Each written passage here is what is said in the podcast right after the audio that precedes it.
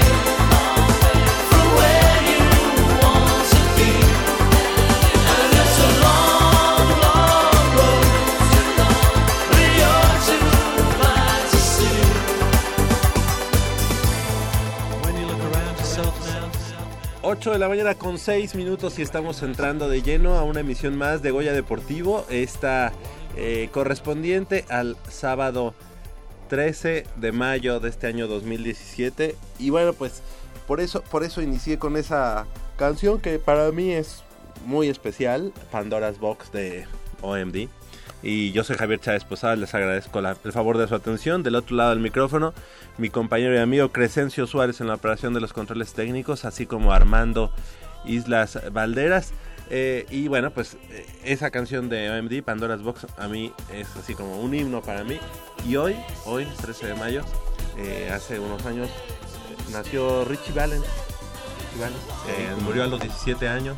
Un accidente aéreo. Exactamente. Se hizo famoso por la bamba, ¿verdad? Así es. Stevie Wonder también, Stevie Wonder. 13 de mayo. Y bueno, pues hace 42 años, hoy, hace 42 años, vino a este mundo este este papacito, Javier Chávez. Hoy tu Javis. hoy es mi No sabía, sí. hombre, ahorita te- Pero, pero bueno, por eso me, me- me puse la de OMD. Hoy, Órale, hoy como 42 ya, ayeres. 42, ¿verdad? No, pues estás bien. Ah. La neta. ¿Qué te tomas, mi, mi buen, mi buen este, Polito?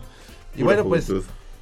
de este lado del micrófono, Leopoldo García de León, que ya, ya lo escucharon. ¿Cómo estás, Polito? Buen Bien, día. Javier, con mucho gusto estar aquí contigo y empezar a, a hablar sobre el deporte universitario. Obviamente hay tanta información y tanta polémica en lo que está pasando en, en nuestros Pumas y pues no podemos dejar a un lado ese tema tan espinoso, tan delicado y pero sobre todo tan incierto. O sea, la palabra incertidumbre es la que nos, nos tiene aquí este, eh, marcados. Entonces, pues, ¿qué te parece? Comenzamos. Es un gusto. Muchas felicidades, Javier. Ojalá cumplas unos 50 más, no sé, los que tú quieras, pero con calidad de vida. Gracias. Y, este, y mucha salud. Y pues, qué gusto. Vámonos con el deporte porque Claro se va a sí. poner muy bueno esto. Claro que sí, el, durante la semana nos han tundido con todo y bueno, las semanas anteriores también en cuanto a información este de los Pumas de la Universidad Nacional y bueno, pues hoy hoy tendremos que platicar de ello y mucho más. Así que eh, también eh, hay que decirlo, ahorita está justamente eh, pues llegando a su final la Universidad Nacional allá en Monterrey, Nuevo León y precisamente eh, en ese sentido y también agradecer a toda la delegación universitaria que nos está representando allá en tierras eh, regias. Esta mañana está con nosotros nuestro buen amigo Luis Alberto Raigosa, quien es, est- estudiante de la Facultad de Economía y que ya nos había acompañado justo antes de, partir a, a Monterrey. Y él pues se colgó el oro en la rama eh, eh, relámpago y la plata en rápidas de ajedrez. Muy buenos días, eh, Luis Alberto. Gracias por estar con nosotros esta mañana nuevamente aquí en Goya Deportivo. Hola, ¿qué tal? Buenos días, gracias por la invitación.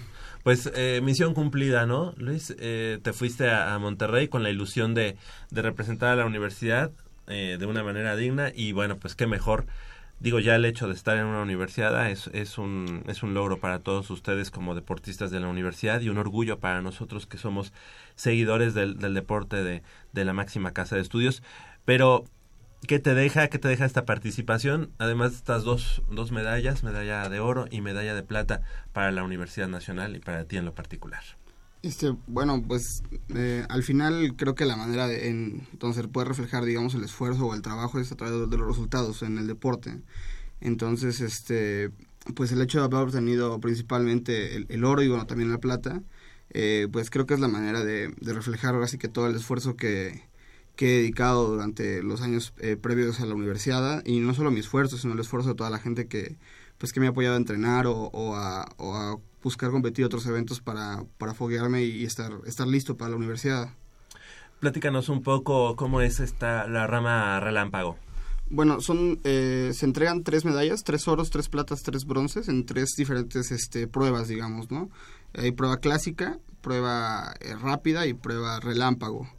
Eh, ¿Cómo se dividen esas pruebas? Pues por tiempo. A- Es acorde a, a qué jugador le, le van a asignar diferente tiempo. Por ejemplo, en la clásico nos asignan 90 minutos por jugador y cada vez que presionamos, digamos, el reloj, porque usamos un reloj para jugar, este nos bonifica 30 segundos de tiempo. Cuando se termine ese tiempo también se puede perder la partida. Entonces, bueno, el ritmo clásico es el más lento, ¿no? De hecho es el que lleva tres días porque se juegan dos, únicamente dos partidas por día. Y ya el ritmo rápido se juega en 10 minutos ahora, en lugar de 90 horas son 10. Y cada vez que presionas el reloj te va a dar 5 minutos, ese es el ritmo rápido. Y el ritmo relámpago es únicamente 3 minutos y más 2 segundos de incremento cada vez que presionas el reloj. Entonces, conforme, digamos, pasan los ritmos, el tiempo se hace mucho más reducido, ¿no? Correcto. ¿Cuál? eh, esta fue tu universidad qué número? Eh, Eh, es mi tercera universidad, la primera fue en 2015 en, en Monterrey también, ahí hice una plata también en el ritmo relámpago. Mi segunda universidad fue en Guadalajara el año pasado, donde no, no obtuve medallas, lo máximo que alcancé fue un cuarto lugar en el ritmo clásico. Ok, o sea que esa, esa plata de, de hace dos años, pues ahora se convierte en, en oro. Sí, sí, así es. Este, pues francamente yo me había preparado mucho más para la prueba en el ritmo clásico. Siempre he creído que es este eh, mi mejor prueba, pero también desafortunadamente en Monterrey el último día de competencia del clásico fue pues cercano a un desastre, ¿no? Entonces eh, no, no, no alcancé el resultado que yo esperaba y pues ni modo, tuve que estar listo para el siguiente día afrontar las otras dos medallas que aún estaban en disputa, ¿no? Una pregunta, este Luis Alberto. eh, el ajedrez como tal eh, no tiene mucho escaparate en, eh, vamos, en, en la universidad o en diferentes, eh, digamos, espacios. Mas, sin embargo, existe como tal y es tan importante desde mi punto de vista como cualquier otro deporte. Tiene su lugar, tiene su importancia, tiene, debe de tener su difusión justa. Independientemente de lo que tú trabajas durante un año para presentarte o para ganarte un lugar en, en universidad, como cuántos torneos o en cuántos torneos se llega a participar en un año. porque nosotros ya nos enteramos, o los que no estamos muy adentrados al ajedrez, ya nos enteramos cuando ya sale el representativo que va a la universidad. Pero nos interesaría saber, yo creo que al público le interesaría saber más o menos cuántos torneos y qué tipo de torneos se, se llevan a cabo durante un año o en qué torneos participan ustedes, porque me imagino que hay una continuidad. Tú ahorita ya ganaste, pero quiero suponer que ahorita sigues preparándote para dentro de un año o para posibles eventos de los que no tengamos conocimiento, no sé si haya un campeonato mundial de ajedrez, no sé si haya otro tipo de eventos en los que tú nos pudieras enseñar, ilustrar, pero sobre todo que la gente, los muchachos se enteraran para que le- le- les despierte el interés por el, por el deporte. Claro, bueno, al final de cuentas la universidad es un torneo súper importante para nosotros por el tema de la representatividad univers- universitaria. Sin embargo, hay otros torneos eh, muchísimo más fuertes y bueno, o sea, obviamente está es padre decir que ganaste oro, que quedaste en primer lugar, pero va a haber otros torneos donde pues no va a haber esa oportunidad porque ya hablamos de, de torneos muchísimo más formales, ¿no? En México hay algunos torneos, desafortunadamente creo que para los ciento y tantos millones de mexicanos que hay podría haber más y no los hay.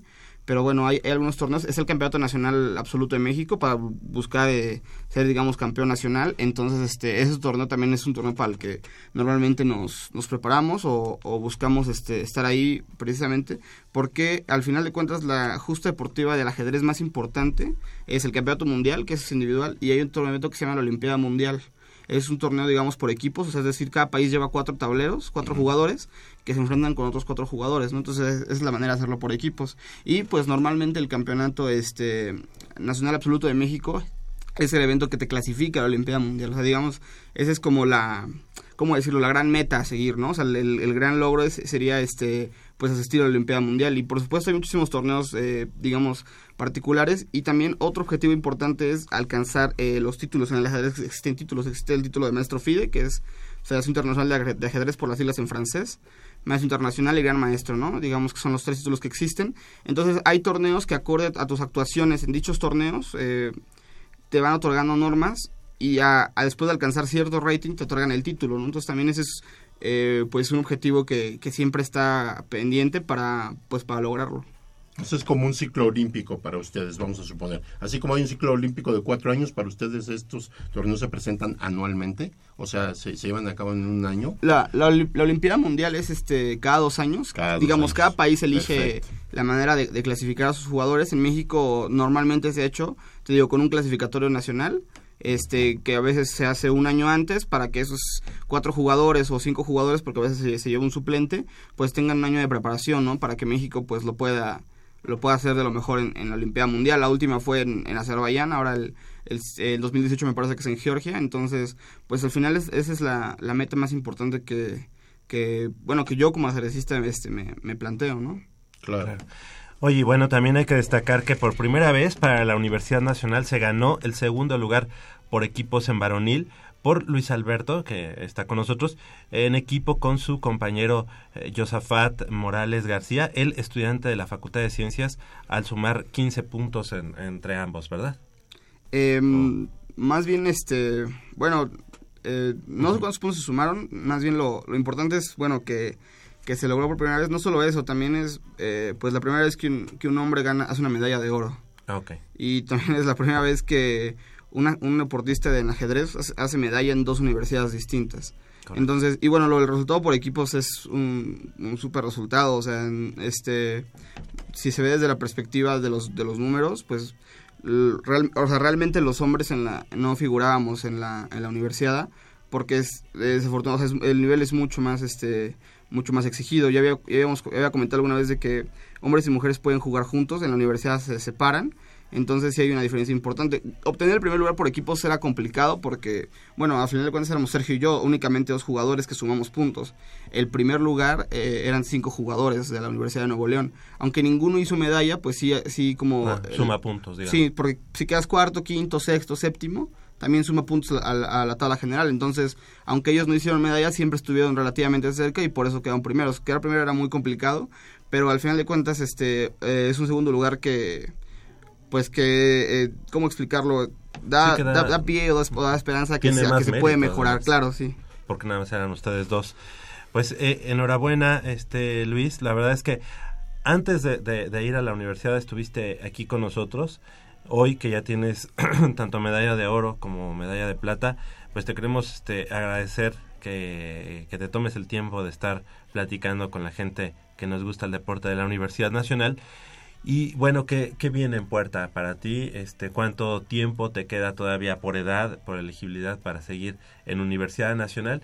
Y los torneos que tengas también este, ah, en fechas próximas. Mm, bueno, por, eh, por edad me parece que se- se- hay que tener menos de 27 años para jugar, ¿no? Entonces yo tengo 21 todavía, entonces me, Ah, me faltaría uno, pero bueno, y si ya... haces una maestría. Sí, porque ya el siguiente año termino la carrera, ¿no? Entonces, este, pues yo tengo pensado, digamos, seguir en la, en la universidad, es algo que, que me gusta muchísimo, estar, a- estar ahí. Este, y bueno, los torneos en puerta, mm, pues en verano realmente casi no hay eventos, más bien ya sería para el siguiente semestre, eh, el Campeonato Nacional Absoluto que te comentaba. Y para diciembre está uno de los torneos más fuertes de México y de Latinoamérica que se juega en Mérida, que es el Carlos Torre eh, In Memoriam.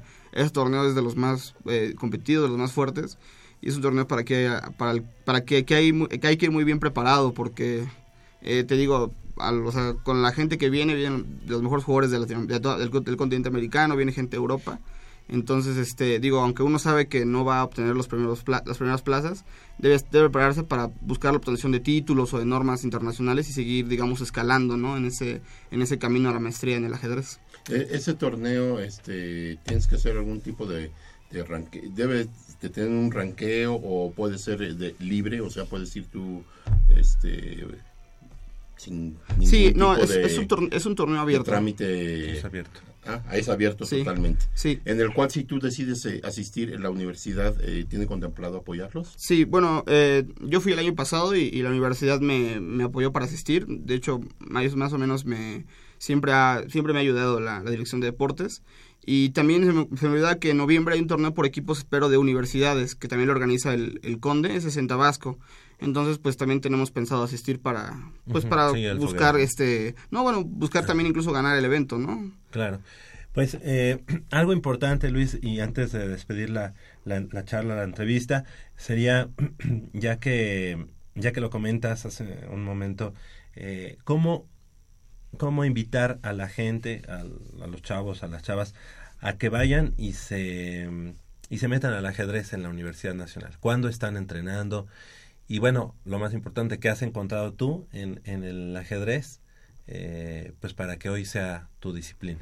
Bueno, lo, lo primero que yo siempre le digo a todas las personas que me lo preguntan es que el ajedrez también es este, pues también es un deporte, o, o sea, a lo mejor la, la gente nos ve sentados o, o pareciera que no hacemos esfuerzo, pero la verdad es que también tenemos que, o sea, además de la parte, digamos, técnica del ajedrez, también tenemos que ir preparados eh, físicamente, o sea, no, no podemos dejar de hacer ejercicio Claro, eh, y la parte estrés, ¿no? mentalmente, etcétera. Entonces, lo primero sería decirle a la gente que es un deporte como cualquier otro y este también tiene esa parte como, como de complejidad, ¿no? O sea, digo, no por, no por demilitar los otros deportes, pero digamos que conforme, te va, conforme va subiendo el nivel en el ajedrez, pues eh, digamos que la apreciación de buenas partidas o de buenas jugadas se va haciendo mucho más difícil, ¿no? Entonces eso este hace que, que para que tú sigas, digamos, a- apreciando el juego tengas que seguir entrenando y seguir mejorando tu nivel.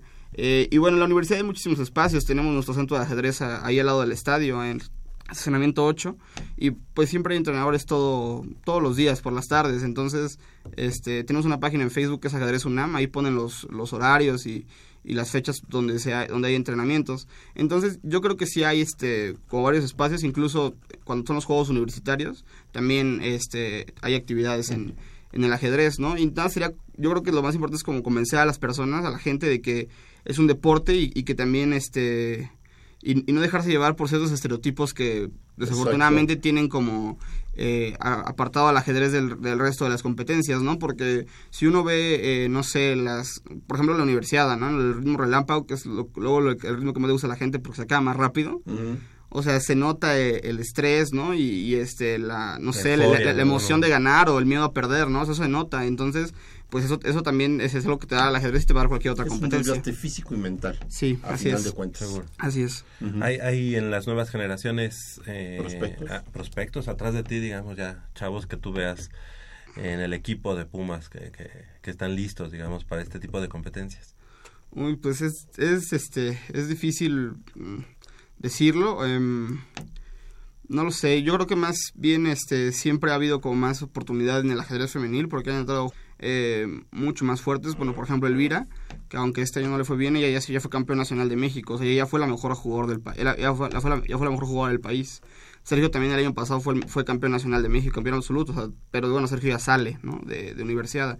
Entonces, es difícil decirlo porque, no sé, desafortunadamente hay que invertirle muchísimo trabajo a esto, muchísimo. O sea, de verdad es de estar todos los días y hacer muchas actividades y además tener el tema de la escuela, ¿no? Claro. Entonces luego quizá no hay eh, chicos que sientan este que sientan tan primordial, digamos, el dedicarle tanto tanto tiempo al ajedrez. Luis Alberto Raigosa, estudiante de la Facultad de Economía, te queremos agradecer y felicitar por estos resultados que tuviste de manera personal y obviamente pues eh, para la Universidad Nacional y que hagas extensivo la felicitación a todos tus pues profesores, entrenadores y quien y la gente que ha estado contigo a lo largo de este tiempo eh, para la consecución de estos logros. Muchas gracias por haber estado con nosotros esta mañana aquí en, Goya Deportivo y lo que gustes agregar.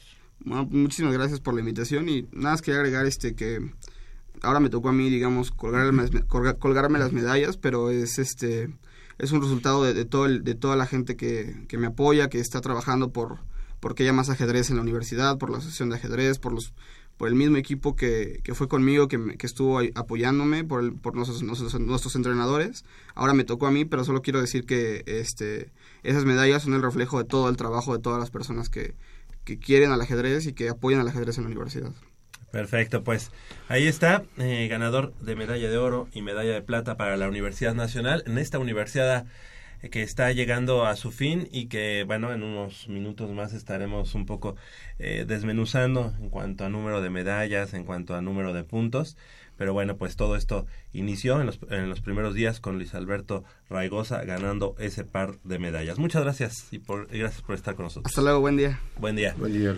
8 de la mañana con eh, 25 minutos. Estamos aquí en Goya Deportivo, totalmente en vivo y en directo a través del 860 de amplitud modulada de Radio Universidad Nacional. Hacemos una breve pausa y regresamos con más información del mundo deportivo de la Universidad Nacional.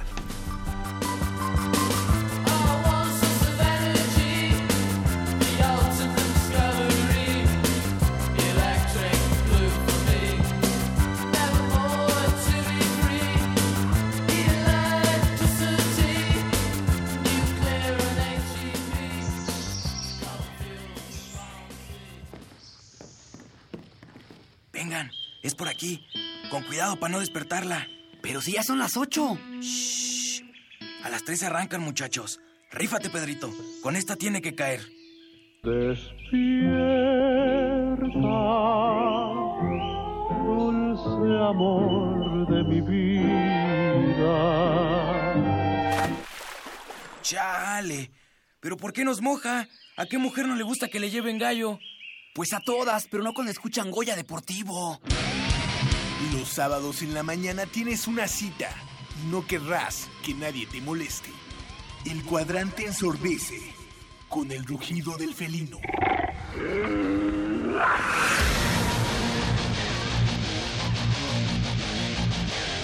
El deporte también se practica con los oídos. Goya Deportivo. Escúchanos todos los sábados de 8 a 9.30 de la mañana por el 860 de AM. Goya Deportivo, la voz del deporte universitario.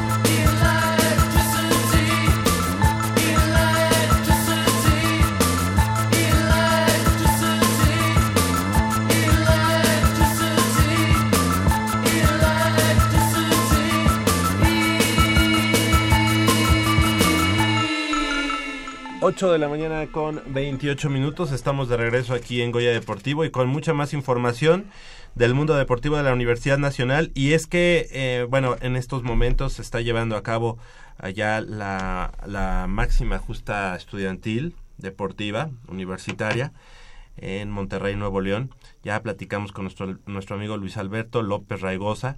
Pero vamos a continuar, no sin antes eh, presentar a mi compañero y amigo Jacobo Luna. ¿Cómo estás? Muy buenos días, Jacob. ¿Qué tal, Javier, Polo? Buenos días, buenos días a, a la gente que nos escucha, que se levantó temprano para escuchar Goya Deportivo, porque vamos a tocar el tema del Club Universidad Nacional, todo lo que está pasando alrededor. Me gustaría decir algo, pero prefiero guardarlo para, para después, porque Sí, hay, hay, hay mucho que momento. platicar y mucho que analizar de todo lo que está sucediendo. Hay mucho que decir del Club Universidad, se ha, se ha platicado mucho en los medios de comunicación y se, se le ha, creo que, golpeado bastante, pero vamos a... Merecido.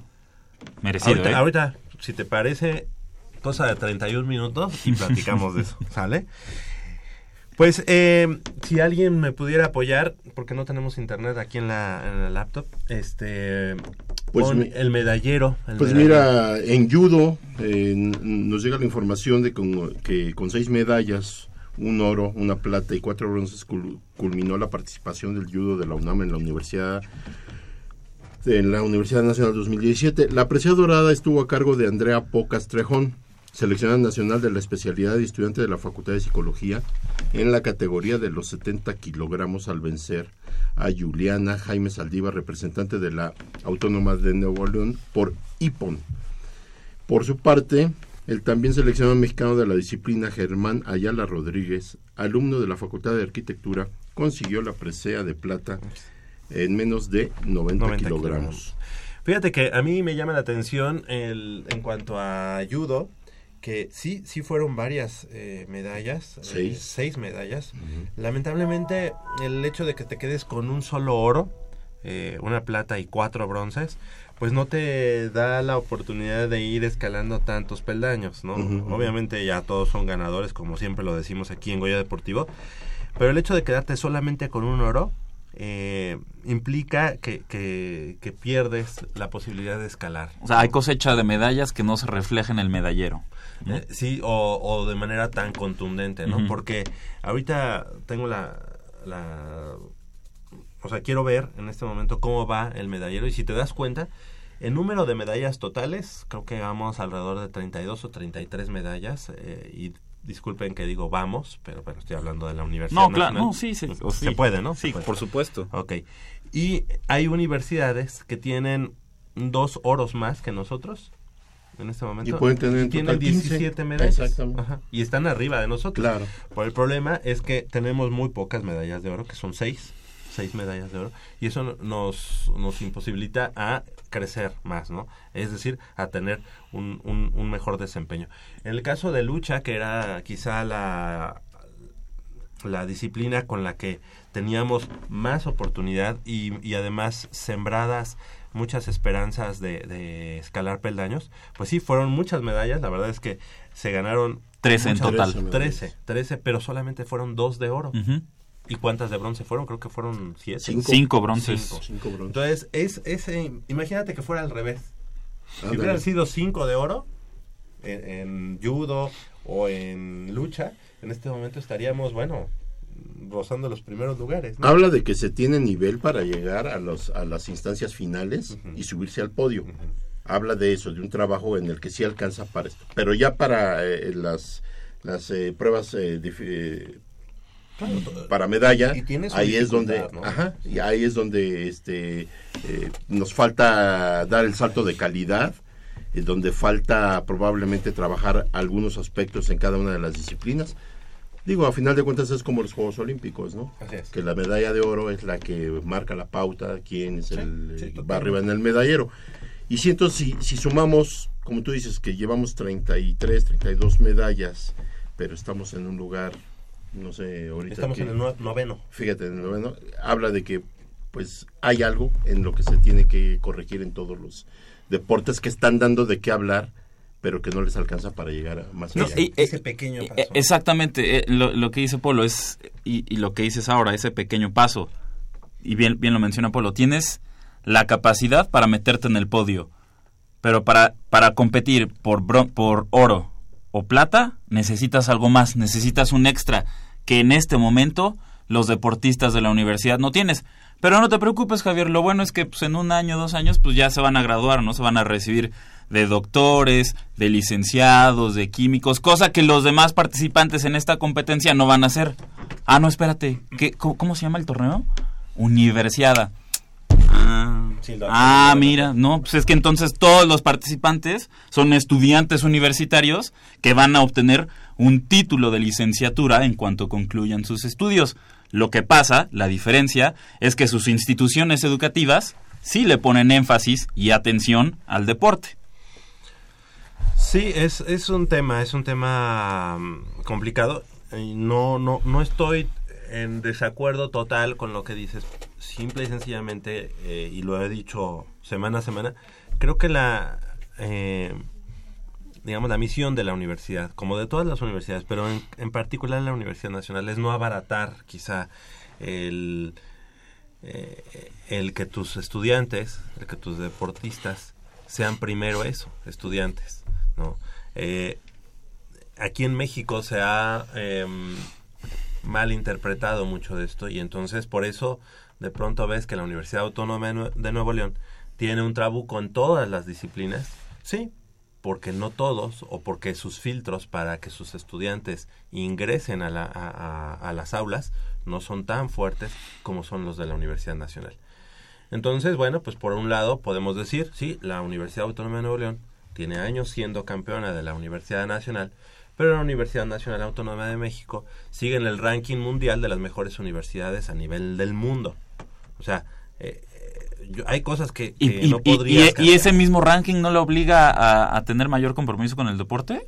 Por supuesto que sí. Yo creo que... E- eh, ese mismo ranking, que soy una de las mejores universidades de, de Iberoamérica y de Latinoamérica, eso la obliga a otorgar también resultados en el deporte. Yo creo que los apoyos, como siempre lo hemos manifestado, no nada más eh, debieran ser económicos, que es- son los primordiales. Hasta para la investigación, vamos, se tiene que hacer, eh, tiene que haber apoyos económicos, sino de que también debiera de existir un apoyo en el aspecto académico.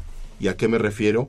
En que tendría que eh, haber una, digamos, un, un arreglo, una mm, no sé, una concesión, no estoy, no estoy hablando de una concesión en el mal sentido de la palabra de decir, haga, déjanos hacer lo que quieran y que ellos tengan prioridad, no, sino convenir con el alumno eh, para que de alguna manera no descuide el lado, el rubro académico, pero tenga, eh, digamos, la facilidad, tenga eh, la tranquilidad de la palabra de poder eh, llevar a cabo sus entrenamientos de una manera menos eh, presionada. Las- aquí eh, el problema en, en el Distrito Federal son las distancias y muchos, desafortunadamente muchos jóvenes que estén en alguna disciplina no siempre estudian en Ciudad Universitaria. Claro. Pueden estar en Acatlán, pueden estar en algunas de las FES, que siempre eh, trasladarse de ahí a- a- a- al campus, pues es alrededor de hora, hora y media. Eso es a lo que yo me refiero con el apoyo, o sea, hacer entender al académico que el muchacho no está desperdiciando el tiempo, no está pidiendo una concesión por no hacer nada, por estar, este, digamos, en la hamaca, sino porque es necesario para una preparación también que lo hace, lo hace integral, tanto Sí. académicamente, eh, fusionas el- la academia con el deporte, bueno, lo está haciendo integral.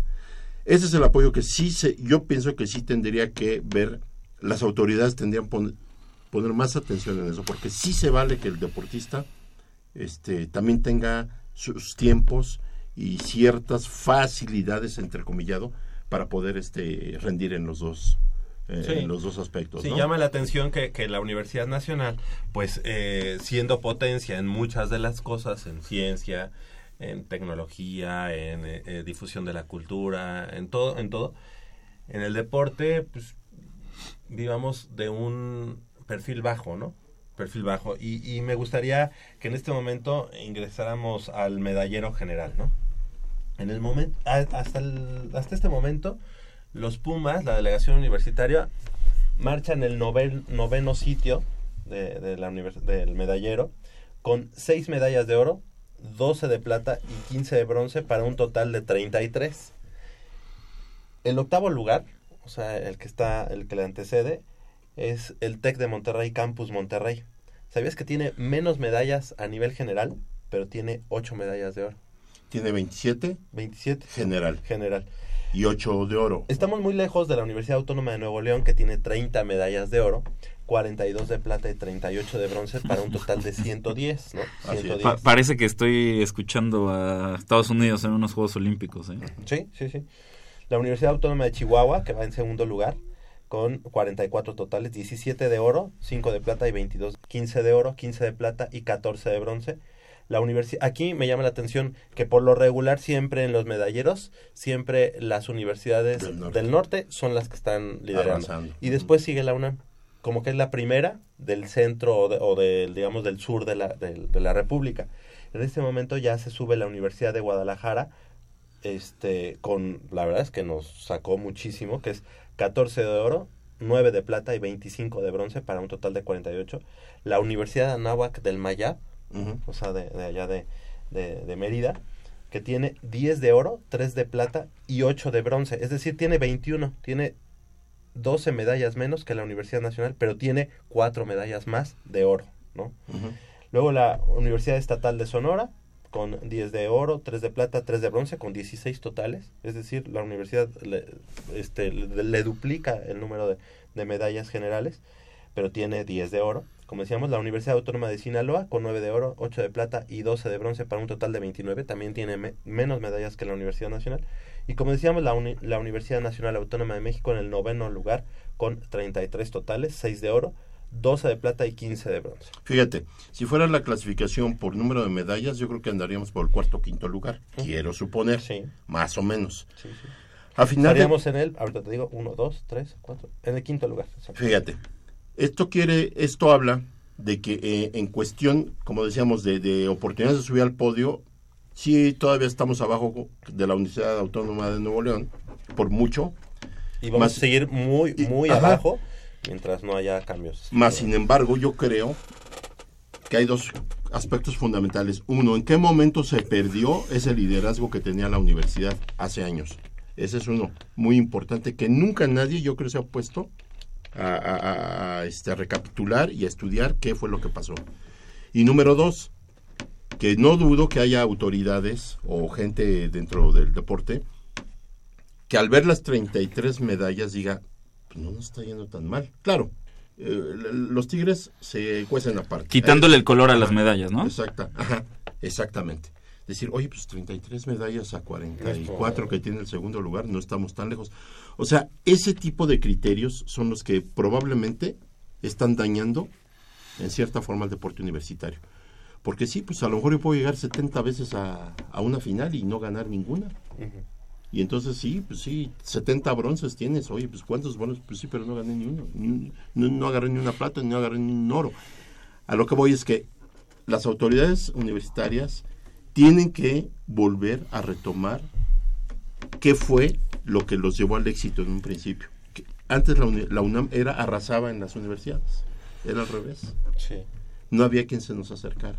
Y de un tiempo para acá se empezó a perder esto, empezó a perder fuerza, empezó a perder, no sé si hasta interés por parte del estudiantado, o cómo es que resurgió la, la Autónoma de, de Nuevo León, ¿no? Obviamente, la inversión es lo primero que, que ha tenido la Universidad Autónoma de Nuevo León. La posibilidad de ejercer presupuestos externos, ¿no? Es decir, este eh, dinero de la iniciativa. Sí, abrirse al, al Cosa- patrocinio. Que no tiene nada de la- malo, ¿eh? No, por eso. Claro, Y cosa no que es la- hacer trampa. Claro que no. no, no. Cosa que la Universidad Nacional no tiene. No quiere, no quiere hacerlo. No, no tiene porque no quiere hacerlo. Yo, yo veo el medallero, veo la cosecha de medallas de, de la universidad y ¿qué me doy cuenta? Hay más cantidad que calidad. ¿Estamos de acuerdo? Sí. Ana- analicemos, analicemos eh, em, una de las características de la UNAM. ¿Cuál, cuál es la currícula de estudiantes de la Universidad Nacional Autónoma de México en Ciudad Universitaria, en los FES, 250 en las, en las prepas, en los SH? 250,000. 250 mil estudiantes. Por supuesto que de entre 250 mil estudiantes, vas a sacar, no sé, 100, 200, 300 que puedan integrar tus equipos deportivos. Los tienes. Y son muchachos que en sus deportes pueden ser buenos. Pue- pueden tener talento. Pero tu universidad, como no te interesa el deporte y al deporte siempre lo relegas y lo pones después de la investigación de la academia y la cultura, pues esos muchachos que te representan en tus, en tus equipos deportivos, sí, acuden a universidades y ganan medallas, ganan medallas de bronce, pues porque tienen el talento, porque son buenos. Pero como tu universidad no les dedicas ni un peso en, en entrenadores, en nutrición, en muchísimas cosas, en, en programas, En en- ayuda para cambiarte de esa- como turno. tú no les proporcionas esa, esa ayuda porque a ti universidad no te interesa el deporte, pues ahí están los resultados.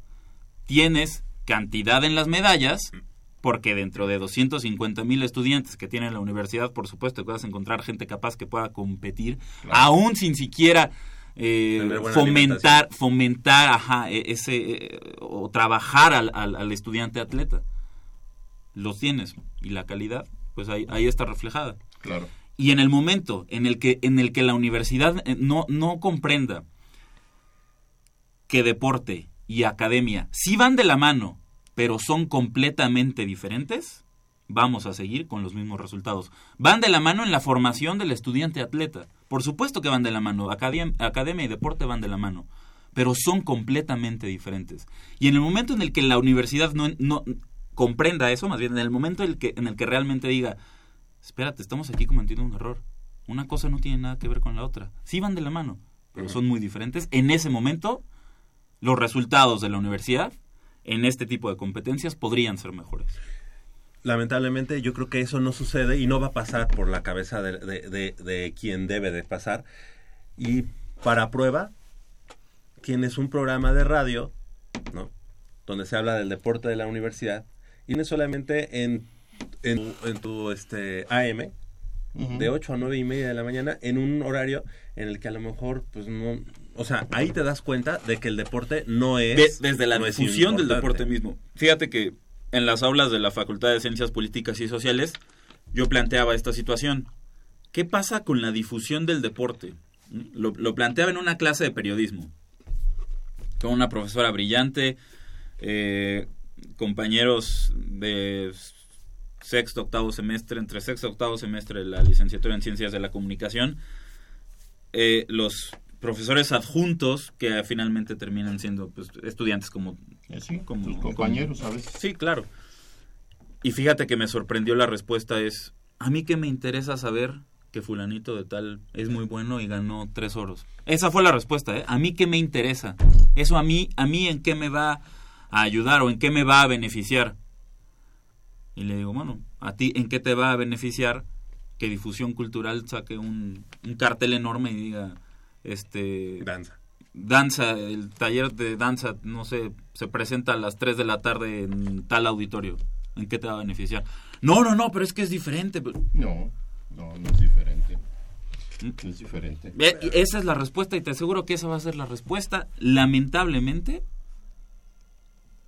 en un 70% de las aulas universitarias en, en to- en toda la... Aquí la situación también es que yo creo que es a nivel estructural Claro, del por deporte nacional. Del deporte nacional. O sea, porque tú dices, ah, no, la Universidad Autónoma de Nuevo León tiene un gran nivel y tiene tantos, tiene 111 medallas, ¿no? Cuando ya los pones en perspectiva para competir en una universidad mundial, te das cuenta que no da para, para nada. O sea, realmente eh, ver que la potencia ahorita de la Universidad Autónoma de Nuevo León en, en el deporte, pues esto es a nivel nacional. Ya cuando lo pones a, a competir Claro, en, que, que- en- que final, que finalmente es lo que importa. ¿Qué, qué- qué nos decía ahorita eh, este el chico de ajedrez? La universidad es uno de, nuestros de los torneos más importantes que tenemos por la representatividad universitaria, por la hegemonía de decir quién es la mejor universidad de nuestro país en el ámbito deportivo. ¿Quién es la mejor? ¿Cómo lo hacemos en el americano? ¿Cómo lo hacemos en el fútbol? Nada más que esto engloba a, a todos los deportes y, y a, y a muchísimos más estudiantes. ¿Quién es el mejor? ¿Qué, ¿Qué universidad es la mejor? ¿Qué institución educativa es la mejor? Nada más, ya pasarlo a un, a un tema internacional en el que estás entre, en esa transición entre deportista de alta competencia y deportista de alto rendimiento, creo que es diferente. Lo que importa aquí es dónde estás parada tú como universidad en el ámbito deportivo. Y el medallero creo que es demasiado claro y te dice mucho analizándolo a fondo de lo que es el deporte en la universidad. Sí, sí tienes deporte, tienes muchos estudiantes, tienes muchos deportistas, lo tienes. Ahí están los resultados. 33 medallas. No es, no es mala cosecha. Ahora, la calidad. Ahora, yo te voy a decir una cosa, hablabas de estructura, y sí, la universidad, antes nos podíamos, no, siempre nos pudimos jactar de que teníamos las mejores instalaciones en México. Ahora ya no. La universidad se quedó rezagada. Y una, una prueba así muy fácil. Este, el equipo de softball desapareció, volvió a aparecer y medio le acondicionaron un campo para que Sí, practique. no, no hay las condiciones. No hay una liga de softball como tal. Bueno, sabes, no, no te vayas tan lejos, este Polo. Eh, en esta Universidad Nacional, este, fue la primera ocasión en la que el tocho bandera fue como deporte de exhibición. Y la UNAM. La no. universidad no fue. Fíjate nada más. Siendo que, pues, digo, tocho bandera, a lo mejor. tocho bandera debe ser pues, una de las potencias que tiene todavía la universidad, ¿no? los campos, los gimnasios se han quedado, este, ahí se parece que tú entras al gimnasio, fíjate lo que te voy a decir, de cuando yo fui a la facultad, el único gimnasio nuevo relativamente es el que está en la alberca, pero los otros, haz de cuenta que se detuvo el tiempo. Yo regreso y digo, no manches, es idéntico de cuando yo eh, fui estudiante. Te das cuenta que las instalaciones también quedaron marginadas y quedaron así como Sí, que... es, te es esa infraestructura, pero es detección de, de talentos porque tú no ves al entrenador de mm, X depo- deporte, no, no quiero de- no quiero personalizar, pero no los ves detectando a alguien que físicamente pueda ser apto para un para ser basquetbolista en, en la prepa. Si no los quieres quieres que te lleguen. Entonces es muy difícil y no hay la, no hay esa infraestructura en cuanto a tienes nueve prepas y cinco CCHs y en cada uno tienes a los nueve eh, entrenadores y a los cinco entrenadores de los CCHs que te, que te vayan nutriendo, ¿no? O sea, como Que que, te voy a decir, se supone que está un coordinador de deportes en cada plantel, que es el que debería en el papel Oye, hacer una y promoción. de eso ya platicamos en alguna ocasión. Ya a mí en el CCH Vallejo, a ti en la prepa 6, Yo en la a- ti en la prepa 7. Cuando ibas al cubículo de deportes, ¿qué era por lo regular lo que había? La puerta estaba o cerrada o no, o no había nadie. Eso es, eso es la realidad, ¿no? Esa es la realidad y es la realidad que vemos ya después reflejada aquí. Ahora, también administrativamente hay muchos, muchos, muchos problemas. Si te vas al lugar número 86 de las, bueno, de los que de las instituciones han han ganado 93 instituciones este medallas en esta Universidad Nacional. En el número 86 está la Universidad Nacional Autónoma de México, campus FESA Catlán. Una medalla de oro, digo una medalla de plata y una de bronce, dos medallas. Esos dos estudiantes, estudiantes, no es que eh, a ellos no los pudieron meter con el equipo de, de- de Ciudad Universitaria, porque hay de la FES Iztacala de Zaragoza, de todos, en, to- en, en el, digamos, en el equipo de la UNAM general. ¿sí? Pero estos dos chicos, que son, vamos a decir quiénes son, eh, es en atletismo Alberto Martínez, en 1500 metros, él se tuvo que, que colgar la medalla como FES Acatlán porque no pudo ingresar al equipo general de la Universidad Nacional. Entonces va- él va como representante de la FES Acatlán solamente. Esa medalla también pudo haber contabilizado a las 33 Pero ¿por qué no pudo dicho. ingresar al equipo? no? Por situaciones administrativas. Entonces, O sea, es que hasta en, hasta en eso mismo se dispara la universidad. O sea, se dispara en el pie Ah, la claro, universidad. Claro, claro. O sea, yo, no nunca he entendido por qué hay esa... Y esa- prueba de eso es también el Tocho Bandera, ¿no? Tienes, Claro. un- tienes miles de equipos en la universidad con jugadoras, con, con número de cuenta, con avance académico que pudiste haber hecho y ni siquiera para, era para un equipo competitivo que te iba a dar muchas medallas. Era solamente de exhibición, exhibición. y no los llevaste. Ah, pa- pero ¿de qué nos quejamos, no?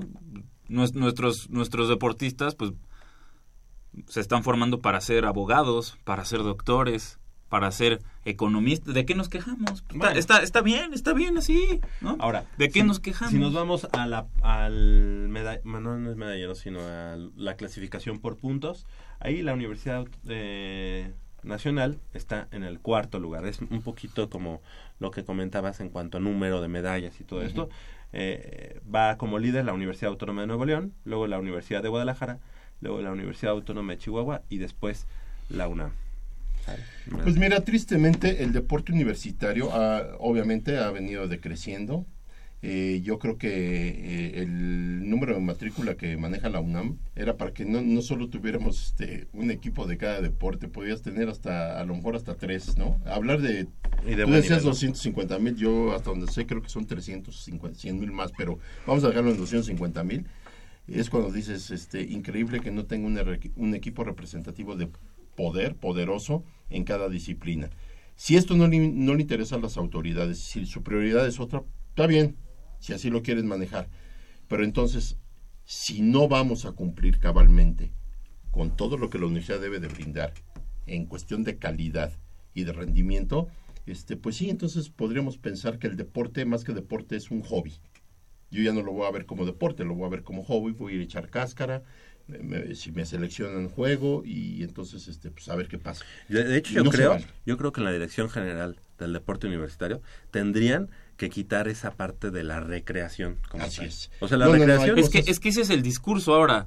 Haz, haz deporte, ejercicio, ha- haz 30 minutos de deporte. Y ya, Y y, vemos y- y a- con eso, y con eso se dan por bien servidos. y vemos a los a, a los gorditos que están ahí tratando de, de- de tomar el deporte y está bien y es respetable y es muy importante para nuestro país pero creo que la dirección general del deporte universitario tendría que tomar las riendas de un deporte realmente competitivo competitivo y exitoso Yo te porque ese, porque ese, ese también es un, un escaparate para la La recreación, ind- indistintamente, no es que sea mala, porque no es mala. Es una invitación a. Estoy de acuerdo. Pero yo creo que desde la recreación tienes que tener una estructura que al mismo alumno le llame la atención. Que el mismo alumno vaya a pedir informes y no como tú dices. ¿Verdad? Que ni hay supervisión ni llegan los estudiantes. Hay de- hay- aquí han venido eh, deportistas que hay que preguntarles cómo promoverían su deporte ante sus compañeros para que, para que causen una, digamos, una tentación. Y si te das cuenta, como que la tendencia es que todos llegaron porque desde eh, niños o en algún otro lugar Los- lo practicaban, ¿no? Pero ninguno fue porque, ah, pues porque en la prepa 6 Porque hubo tuve a este, a este profesor de educación física que me vio aptitudes, que me vio cualidades para, para desarrollarme en este deporte y me dijo, mira, ¿por qué no vas con fulanito de tal a ciudad universitaria? Él te puede ayudar, te puede interesar el deporte, inténtalo, practica una semana, si te gusta te quedas, si no te gusta, pues ni modo, prueb- pruebas otro, la universidad tiene mucho...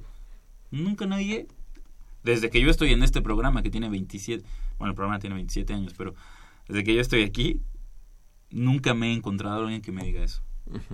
Este profesor de tal prepa o de tal CCH me ayudó, me encausó, me recomendó, ¿no? ¿Qué queda en los próximos días, productor? Este, ¿Gimnasia?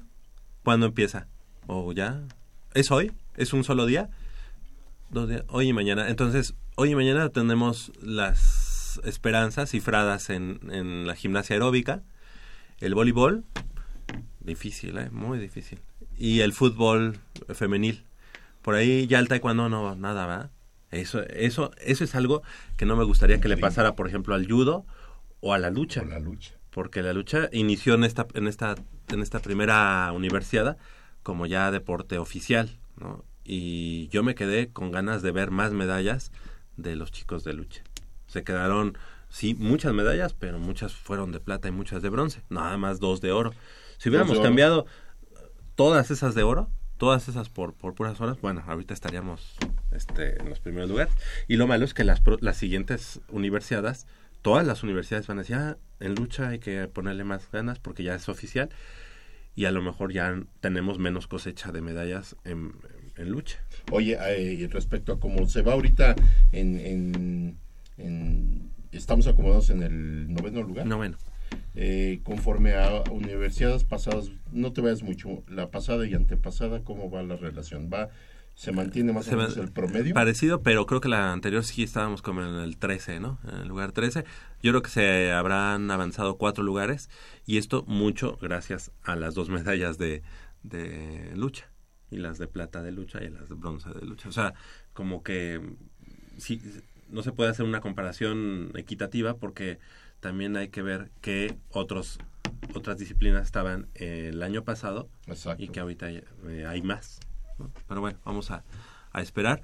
Em, son las 8 de la mañana con 58 minutos. Hoy en punto de las 13 horas, allá en la FESA Catlán, la semifinal de la conferencia 2B eh, entre Pumas Acatlán y enfrentando al conjunto de los centinelas del Cuerpo de Guardias Presidenciales en una reedición de la, de la gran final de la, del año pasado, en el 2016, cuando los Pumas Acatlán, pues en los últimos instantes, pierden el ovoide dentro de su yarda número 12 y bueno, esto da pie a que entre el pateador y en los últimos instantes se lleven se lleve el campeonato el conjunto de los centinelas del cuerpo de guardias presidenciales. Ahora, ahora las condiciones son diferentes. Pumas Acatlán viene con un equipo bastante, bastante fu- fuerte, viene invicto, calidad de invicto, como líder absoluto. Y bueno, pues hoy, hoy reciben a las 13 horas allá en el cubil felino de la, de la FES Acatlán a los centinelas. Vayan, vayan, eh, participen en ese partido. La verdad, eh, va a ser un partido de poder a poder semifinal de la conferencia 2B de la intermedia de ONEFA y bueno pues esperemos que si todo marcha como parece ser y como debe ser Va, va, va. podría Ajá. podría podríamos pensar que la próxima semana aquí estemos hablando de la gran final ante alguno de los equipos que están en la otra semifinal, los Lobos de la Benemérita Universidad Autónoma de Puebla y, la- y los Toros Salvajes de la Universidad Autónoma de Chapingo, equipo al que le ganó Pumas Zacatlán la semana pasada 17 puntos a cero allá en Chapingo, en Texcoco. Y que si no me equivoco, Chapingo ni siquiera pudo rebasar la yarda 50. No pudo entrar a territorio Pumas Zacatlán. En ningún momento, fíjate que los, las únicas dos veces que, que entraron a territorio de Pumas Zacatlán fue por dos pifias de los mismos Zacatlecos, que en una un fumble y en la otra una- un, pa- un pase interceptado, que no redituó en puntos para el conjunto de los Bureles, de los Toros Salvajes, pero eh, equipo de Pumas Zacatlán muy bien a la defensiva, bien a la ofensiva. Yo creo que el día de hoy pues tienen que cobrar la, la afrenta del año pasado ante los centinelas del Cuerpo de Guardias Presidenciales. Y bueno, la próxima semana, si, si es que así sucede, pues en- eh, encaminarse a la final. Lo hemos visto a lo largo de la temporada, pero creo que ese partido contra Chapingo fue más evidente la sinergia y, y, es- y esa, esa eh, em, conjunción o comunión entre ofensiva y defensiva, que finalmente es lo que necesitas y es primordial para poder pensar en el campeonato. Sí, serán dos partidos los que tenga Pumas Zacatlán si es que quiere eh, levantar el cetro, pero como bien lo comentas, fue el momento en el que Pumas eh, encontró ese, ese equilibrio entre una gran defensiva que tiene y una mejor ofensiva que Y, hay. y una ofensiva eficiente. Eficiente, exactamente. Y que de todos modos tuvo todavía dos veces en zona de gol o en zona de definición y por errores propios, por eh, cosas así, no cosecharon puntos. Pero bueno, 17 puntos a cero y colgar nuevamente el cero fue muy positivo para el equipo de, de Pumas Zacatlán. Ahorita, eh, ahorita vamos a hablar con, con Polo. Se le han salido dos veces más, sin embargo. Eh, y bueno, eso no lo podemos permitir aquí en Goya Deportivo, pero ahorita lo vamos a platicar con él. 9 de la mañana con dos minutos aquí en Goya Deportivo. Vamos a hacer una breve pausa y regresamos con más información del mundo deportivo de la Universidad Nacional.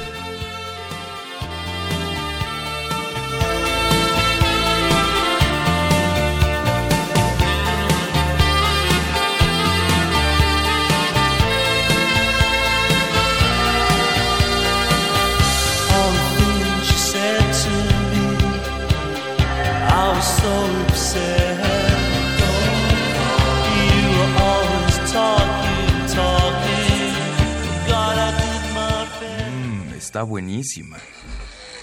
Papá, ¿qué estás viendo? No, no, no, no, no es nada. Estoy viendo mi Facebook, mi amor. Pero ese no es tu face. Sí, ya sé, pero por favor no le vayas a decir a tu mamá. ¿Qué es lo que no me tiene que decir, eh? ¿Eh? ¿Otra vez? P- perdóname, por más que intento no puedo dejar de verla. La pasión por el deporte también causa adicción.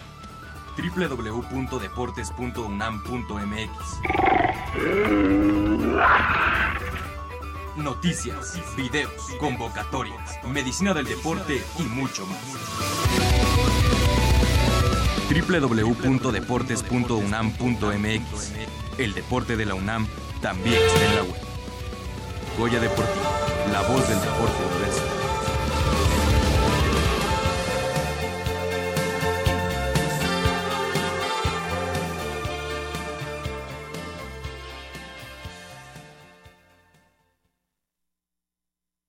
9 de la mañana con 3 minutos, estamos de regreso aquí en Goya Deportivo. Y bueno, pues la semana fue todavía muy difícil para eh, digerir ese trago amargo de, de la eliminación de los Pumas, pero más de, de digerir ese mal funcionamiento del equipo y como que toda la atmósfera que ha, habido alrededor ¿no? del equipo de los Pumas. Sí, caray, este... La salida de Darío Verón, si quieren. Pues mira, desafortunadamente hay comentarios que no se deben de hacer en momentos... Hay, hay, hay momentos para todo y yo creo que eh, las declaraciones del presidente de, de Pumas son desafortunadas porque en pleno curso del torneo se atreve a decir que pues Darío Verón y, y Alejandro Palacios ya se deben retirar del fútbol. Eh, hay que hacer énfasis en las palabras. Una cosa es que tú quieras retirar a una persona que es garrafal su, su declaración. Y otra cosa es que al, al club ya no les interese. Porque yo no soy quien para cortarte la libertad de seguir jugando, de contratarte en otro lado, de que sigas tu, tu trayectoria. Fue de muy mal gusto esa declaración y yo creo que es una de tantas, de tantas cosas que hay o que hubo eh, internamente en el club que molestó e incomodó a los jugadores y entonces el rendimiento se pudo haber visto, si tú quieres, eh, eh, Mermado. mermado y aparte de que Darío Verón trae un problema legal junto con el club que ya se dictó sentencia y, y es una deuda que tiene el club con el ex representante de Darío Verón y Darío Verón con su con esta misma persona. Hay una doble demanda, entonces eh, ya perdieron la demanda y se hablan de cantidades fuertes. Por ejemplo, se habla de que Darío Verón tiene que pagarle a su ex representante, que es el mismo que representó a Salvador Cabañas, que hasta donde sabemos es una persona muy, muy especial. Colmilluda, además. Este, que es una cantidad de 300 mil dólares, lo que le debe Darío Verón a, esta- a este personaje, y el club le debe 275 mil dólares, una cosa así. Todo esto se ventila en el momento menos indicado o sucede en el momento menos indicado, más las desafortunadas este, declaraciones del presidente hacen, mm, eh, vamos, pone al equipo en una cuestión de inestabilidad. Se habla de un mal, de un mal, este, que realmente no hay una convivencia al 100% dentro del mismo. Se habla de una ruptura entre Francisco Palencia y Darío Verón. Se hablan de muchas cosas, ¿no? Que nosotros necesita, para constatarlo necesitamos que la gente nos lo dijera, ¿no? Sin embargo, esos rumores o esas, eh, esas situaciones yo creo que no están muy lejos de la realidad porque se notó en el desempeño del equipo. Yo no estoy diciendo que Verón este, todavía sea el Verón que llegó a México y que todavía mantiene ese nivel, no, pero emocionalmente te pega. Te pega por el lado de que ya tienes al presidente aquí haciendo declaraciones desafortunadas, tienes tu problema ah, fuera de la cancha y súmale una serie de eventos, ¿no? Entonces, eh, Darío Verón, pues nunca de- dejaremos de reconocer que fue o ha sido de los mejores jugadores que han llegado al club y que le ha brindado su vida y que se ha entregado en cuerpo y alma, que ha sido de veras un guerrero, honesto, trabajador. Y bueno, pues hay ciclos, pero yo creo que hay formas también, ¿no? Y las formas son importantes en la vida. No es lo mismo pedirte las cosas por favor que pedirte las cosas de una manera... O imponerlas. eh, imponerlas o ser grosero en algunos momentos, ¿no? Y yo creo que las formas tienen mucho que ver. Si a, él, si a estas personas, si a este, si esta directiva ya no le interesaba, eh, le interesaban los servicios de, de Palacios y de Verón, yo creo que pudieron haber esperado precisamente a esta semana a sentarse a platicar con ellos y lejos de, de renovar o de Yo creo- decirles, señores, nuestro plan es este y en este plan ustedes ya no están contemplados. Son Cuando libres. Darío Verón lanza ese tweet, yo creo que ahí firma su, su, Ah, su claro, salida. de- claro, de- claro. Yo no, yo no creo Sí. eso de que lo hackearon, no lo creo. No, por supuesto que no. digo, ¿A a quién quieren hacer tontos? Por favor, o sea, no. Ser honestos No, los aficionados de Pumas, digo, no nacimos ayer, no tenemos cinco años. Digo, la afición del al fútbol mexicano en general, por favor. Eso, eso sí fue una tomada de pelo, pero Bueno, increíble de, quisieron, de, de- quisieron sí. tomarnos el pelo, ¿no? Por malo que sería que ahorita dijéramos, es que él no fue, es que él no fue. Da- Darío Verón decía en, en las entrevistas posteriores que, que, que concedió después de que se anunciara la salida de Pumas, decía, pues yo quería seguir jugando un año o dos años más con Pumas. Si existía la posibilidad de que, de que el club y, y el paraguayo pudieran negociar y decir, ok, Darío, pues, un año más, ¿no? Vemos que todavía puedes, un año más. Con ese, con ese tweet se esfumó todo. De- después de que no, que lo hackearon y... Pues, e- eso, eso es un cuento. Y, y como para reforzar la idea de me hackearon, Darío Verón crea otra cuenta de Twitter con el eh, que es Darío 4 Verón.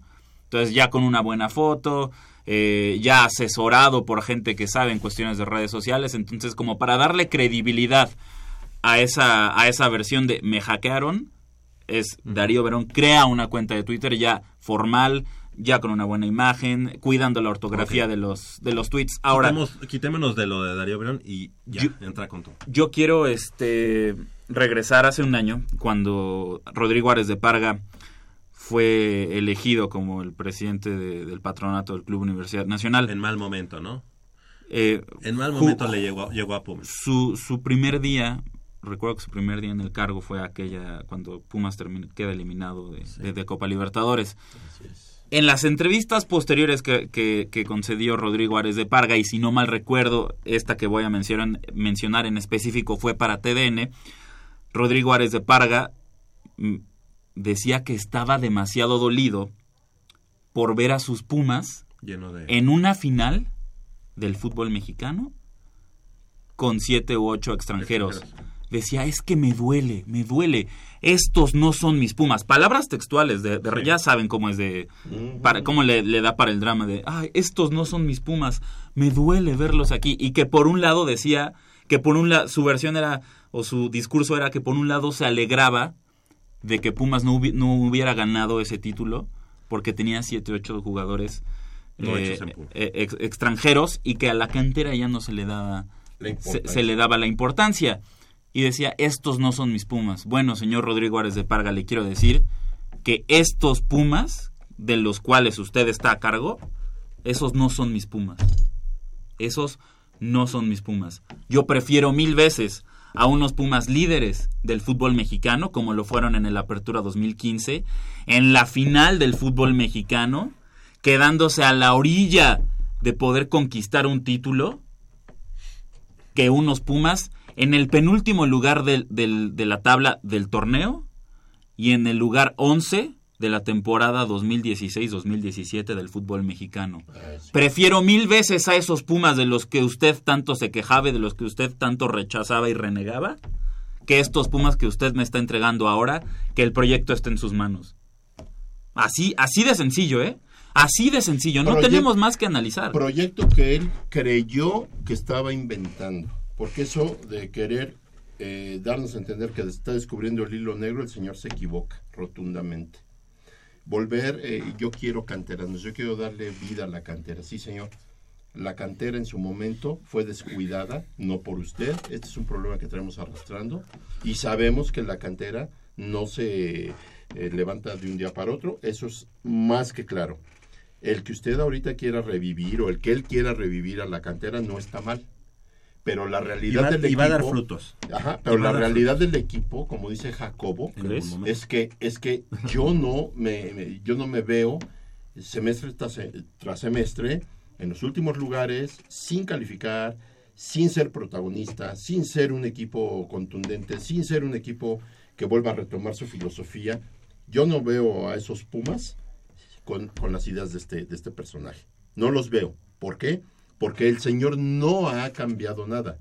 Sí ha desmantelado el equipo, que es diferente. Lo ha cambiado, no sé a instancias de qué y por qué. De que son sus Pumas. Señor, número uno, no son sus Pumas. Son los, somos más los aficionados que eh, con eh, la pertenencia del club que usted que acaba de llegar y que es una persona que si trabajó en el 2004 con, con este Arturo Elias Ayub, eso es una cosa. Y otra cosa es que le hayan confiado un equipo protagonista 100% y un equipo del que siempre se hablan cosas buenas. Ahora nos han tundido, pero nos han dado con todo. ¿Por qué? Pues porque no hay un equipo vistoso, no hay un equipo aguerrido. Ciudad Universitaria se convirtió en, en la panacea de muchos porque sa- sabían que iban a sacar buen resultado. O sea, Ciudad Universitaria se volvió la casa de nadie y de todos. ¿Por qué? Porque Universidad no supo imponer su, su localía. Y estamos pagando un precio muy alto los cambios estructurales y de proyecto que tiene este señor. Que yo hasta el momento lo único que le entiendo a su proyecto es que quiere rescatar la cantera y que Pumas vuelva a jugar como en la época del ingeniero Guillermo Aguilar. es que es- ese es precisamente el error, querer re- retroceder 40 años en el tiempo totalmente- es imposible. No se puede. En el fútbol mexicano de hoy, de pleno siglo XXI, 2017, no Muy puedes difícil. competir. Muy difícil. No puedes competir con futbolistas de cantera únicamente. No puedes. Puedes jugar, puedes participar, que fue lo que hicieron los Pumas este torneo. Participaron y ahí está el resultado, lugar 17 de 18 equipos. Puedes participar. Competir es imposible. Y ahí está el resultado. Y ya lo está viendo el señor. Ahora, en cuanto a los resultados, creo que no debemos irnos por este lado de... Es que los medios le están pegando a Pumas y, y seguro hay dinero de, de- No. de por medio. No, Pero si los medios le están pegando a Pumas es porque Pumas se lo tiene merecido. Y porque vende, y vende. Y, claro que vende, porque es uno de los cuatro equipos del fútbol, de los cuatro grandes del fútbol mexicano. Y por eso mismo, Pumas está igual de exigido de entregar resultados que Cruz Azul, América y Chivas. Igual, ¿eh? Que tu forma de trabajar históricamente sea más con futbolistas creados en casa y no, y no con contrataciones eh, del extranjero o del mismo Mismo fútbol mexicano, digamos. Eso es diferente. Pero los resultados a ti, como equipo grande, como equipo popular del fútbol mexicano, se te, se te van a exigir los mismos resultados que ese América o que ese Chivas, que tiene mucho más dinero para invertir en la plantilla. Lamenta así es, lamentablemente, que nos guste o no, así es. Ahora mira, tristemente, con la no calificación de Cruz Azul y de América, él se protege. Porque siempre, para que vean, equipos que invierten mucho dinero y mira, igual no calificaron, igual que nosotros. Sí, señor, pero fíjese que usted tuvo en sus manos la calificación tres fechas antes de que terminara el torneo con partidos en el papel fáciles. En el papel eran partidos ganables Sí, a, a modo. y no hizo nada el equipo. Eso habla de un malestar, eso habla de una muy mala planeación por parte del entrenador, de una ejecución, si a lo mejor el plan era bueno y la ejecución fue la errónea, bueno, pues entonces se tendría que así, destapar y decir y poner nombres, decir nombres y sabemos quiénes son, ¿no? Jugadores, entrenador y, directiva. Porque aquí todos llevan su dejo de, de responsabilidad. Lo que no se vale es que volvemos a lo mismo. El señor nos quiera vender este espejitos, ¿no? Tenemos un proyecto. A ver, espérame. Si a mí tú me presentas un proyecto, espero algo novedoso. Como lo dijiste. No que me traigas un plan de trabajo de hace 40 años, donde fue un éxito rotundo, donde nadie se ocupaba de eso, donde los jugadores. Él mismo lo dijo. Es que en Pumas antes llegaban los jugadores. Dice, y ahora ya no llegan. Dice, y nosotros nos quedamos de brazos cruzados porque llegaban. Dice, ahora en la banqueta de enfrente le dicen, oye, ch, ch, vente, vente, vente, no, no, vente para acá, nosotros te damos chance. Dice, y esos son Pachuca y Chivas. Entonces, ¿no le dará vergüenza decir eso? ¿Qué- ¿De qué me estaba hablando? Pues de que no mueven un dedo en las visorías. En que no les interesa realmente. Nuevamente detección de talento. Y, y en ese sentido, ¿por qué, por qué, por ejemplo, mucho, habla, mucho hablamos de José Carlos Van Rankin y que de plano, en los últimos dos años, ha demostrado que no tiene el nivel para ser un futbolista, ya deja tú de Pumas, un futbolista de primera división, ¿no? No lo tiene. ¿Por qué nunca nos hemos cuestionado que José Carlos Van Rankin está ahí por el apellido? Y ahí me refiero en cantera. ¿Por qué nunca nos hemos cuestionado eso? Que José Carlos Van Rankin tuvo un lugar en la cantera por encima de muchos otros Claro. eh, ju- jugadores Porque jóvenes que seguramente eran mejores que él Es que no por el consta. apellido. No, ¿cómo, cómo no te va a constar? No, ¿Cómo yo no no te va a puedo hablar constar? sin bases. Lo que no me consta a mí, por ejemplo, es que, es que Lalo Herrera haya, haya tenido tantas oportunidades en el primer equipo de Pumas por el que supuestamente dicen que es su tío, Enrique Borja. Supuestamente. Es- eso a mí no, No, eso a mí no me no consta. de eso a mí no me consta. Que, que, que este, el burro Van Rankin, este tipo de Televisa, eh, Pero él hubiera que, podido que- tenerlo que es tío en- de José Carlos Van Rankin. En el América, no en eso, Pumas. No, es- es- deja tú eso. Pudo haber sido América, pudo haber sido Pumas. Lo que, lo que a mí sí me consta es que Van Rankin tiene la palanca del tío en Televisa, que es, que es la empresa que transmite los juegos de Pumas, y eso a mí sí me consta, y yo sí te puedo decir, ¿por qué nunca nos hemos cuestionado? No te estoy diciendo que él está ahí, ahí, que está ahí, que está ahí por eso, más bien. Yo te estoy diciendo, ¿por qué nunca nos hemos cuestionado No, yo sí me lo- yo- que, yo sí que Van Rankin entró a cantera o consiguió un lugar en cantera? pensar. Pero ¿cuál es la por, lógica? por ¿Cuál es la lógica? ¿Cómo que cuál es la lógica? No, es de Televisa.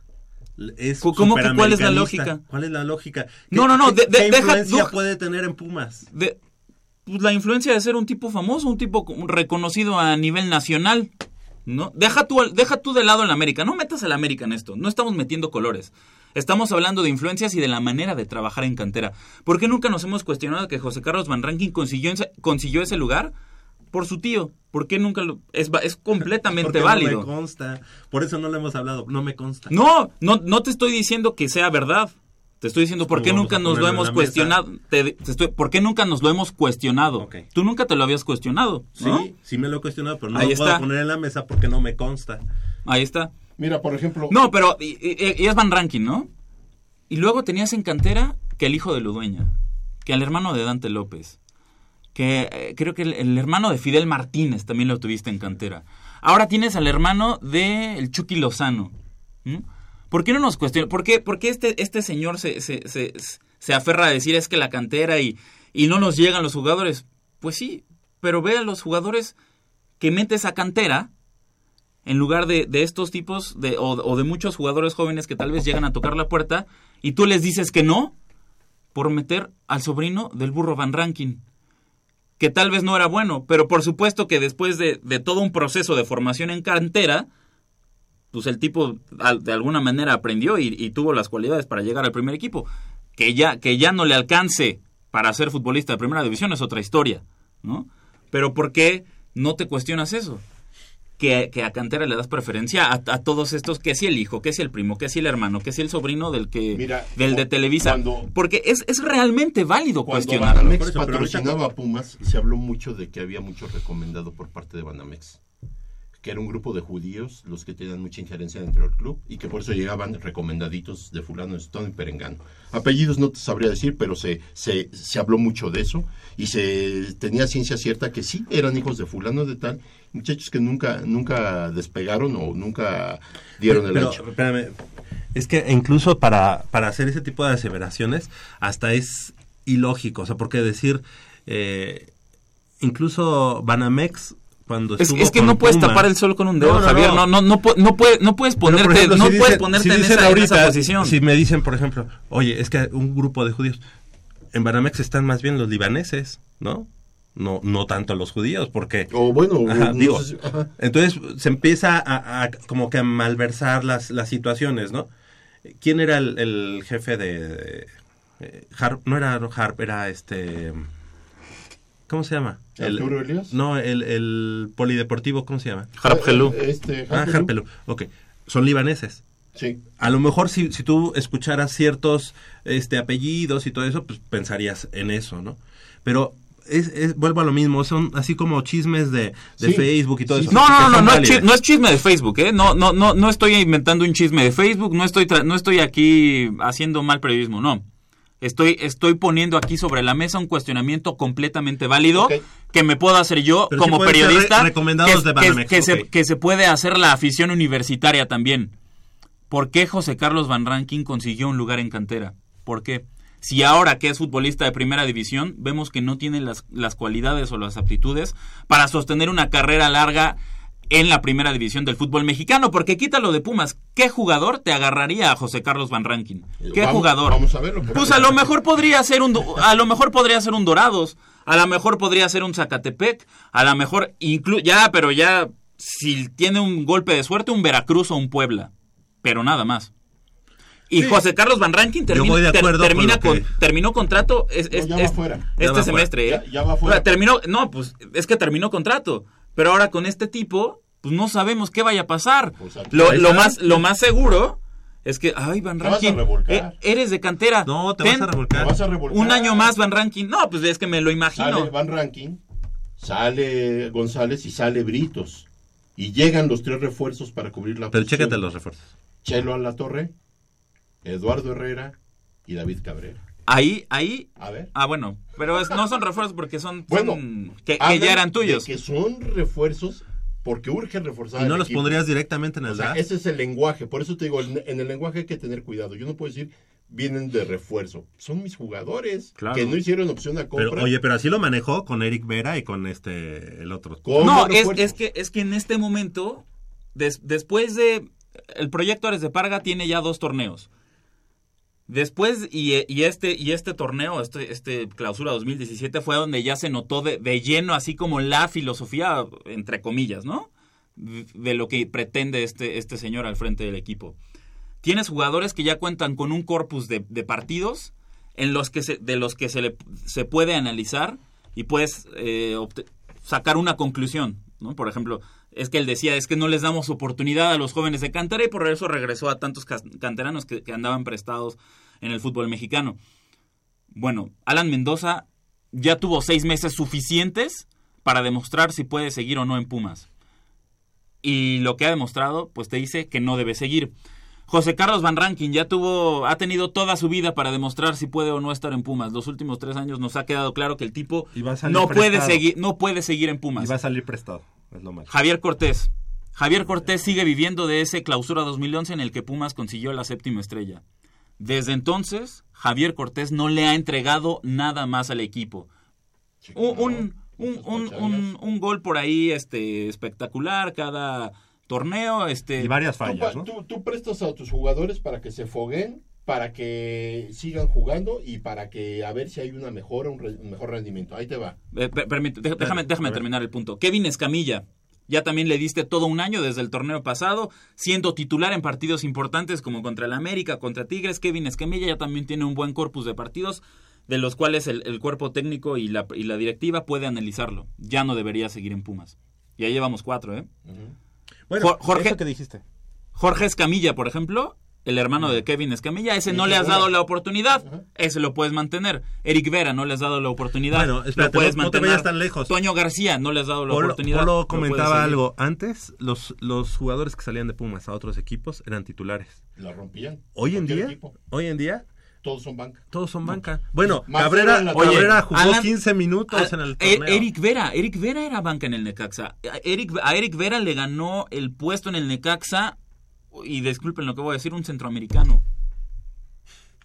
Oye, no tiene nada de malo eso, Y, pero bueno. y lo regresó y lo regresaron Oye, siendo banca. Oye, yo lo que estaba diciendo, ¿por qué no, si vas a repatriar jugadores, ¿por qué no te traes nuevamente a Diego de Buen? Pues Un porque jugador, Diego de Buen no te ha demostrado nada. por eso, un jugador así de- de- del montón a lo mejor, pero que en Pumas no le diste nunca la oportunidad. Pues porque no, no, porque, eh, eh, porque ahí sí sorprende la ¿Y por qué- decisión. oye, ¿y por qué a David Cabrera sí? Mira. Si ha, ha jugado rápido. 15 minutos. Chelo en la torre, con Veracruz jugó 630 minutos.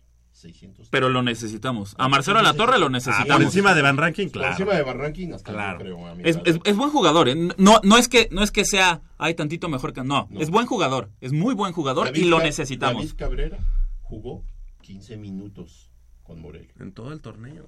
Eduardo Herrera jugó 990 minutos con Veracruz. Se oyen muchos los minutos de Eduardo Herrera. ¿Qué hizo Eduardo Herrera? No, nada, sabemos que Eduardo Goles Herrera... no- anotados, Tres. tres goles en los 990. Tú dime, ¿a qué lo traes?